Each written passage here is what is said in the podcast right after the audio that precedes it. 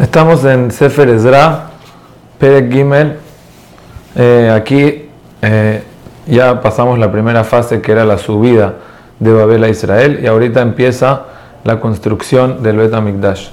Y es muy interesante que antes de construir Jerusalén, antes de todo, hacen un misbeach, hacen un altar y la razón es, aquí dice el pasuk, porque tenían miedo de la gente, del pueblo, de la gente que vivía ahí, de los goim y el Ebenezra explica, así también el Metzudot, que porque tenían miedo entonces querían sacrificar para ir a tener Siddhartha Ishmael, para tener ayuda de Hashem, para hacer todo lo que quieren lograr.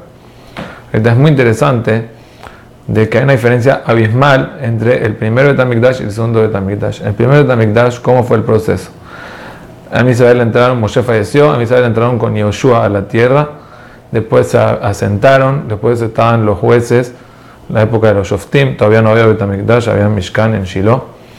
Después David conquistó Jerusalén y la construyó, y luego vino Shlomo y construyó el Betamikdash. Que decir, el proceso es de afuera hacia adentro, va subiendo de nivel.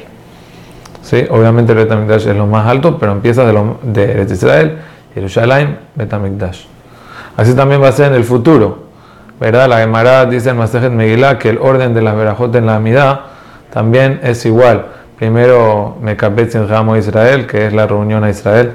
Después Ashiva Shofetenu, que es los jueces correctos. Después la Marshinim, quitar los Reshaim. Eso podría eh, equivaler a la época de los Shoftim. Después viene más adelante Tishkon, que es la construcción de Jerusalén. Y después Tzemach con Bet David. Y después viene lo que es Reche, que son los corbanos, los sacrificios. Y así va a ser en el Aquí, en cambio, es al revés. Aquí primero es el Mizbeach. Más adelante vamos a ver qué en el edificio. Después viene Ezra y hace todo el Hizuk del pueblo. Vamos a decir que es como el juez que los encamina. Y solo después en Sefer Nehemiah, que es como la segunda parte de Sefer Ezra, ahí es la construcción de la ciudad de Jerusalén. Quiere decir que va de adentro hacia afuera. ¿Y cuál es la diferencia? ¿Cuál es el mensaje que hay aquí? Entonces el punto es muy importante. Nosotros sabemos que en la vida la persona siempre tiene dos partes. Tiene lo que se llama lo exterior, que es su misma vida, y tiene la relación. Por ejemplo, en un matrimonio está la relación misma, que es algo oculto, la conexión en, la pareja, y está lo que es toda la vida normal, la casa y así. Entonces, eh, la manera más sana es empezar de afuera hacia adentro, o sea, ir subiendo de nivel.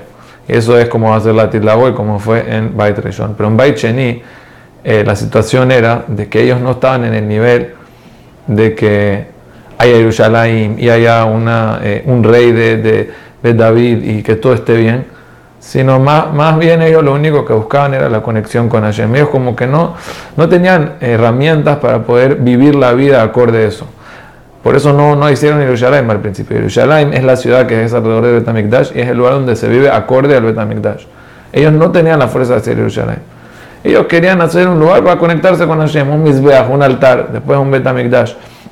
Pero no, vamos a decir, la Kedushá estaba como que muy abstracta, no estaba, viviendo, no estaba viviéndose en la vida. Y eh, eso obviamente es una falta, pero esa era la situación que estaban en, en Baicheni. Como vamos a ver más adelante, en Baicheni ellos no sabían muchas cosas, se casaban con mujeres goyot y así, pero por otro lado, cuando los regañaban se ponían a llorar. Es decir, su interno era bueno, su interior era bueno. El problema es que no sabían vivir acorde a eso y por eso la construcción era de adentro hacia afuera.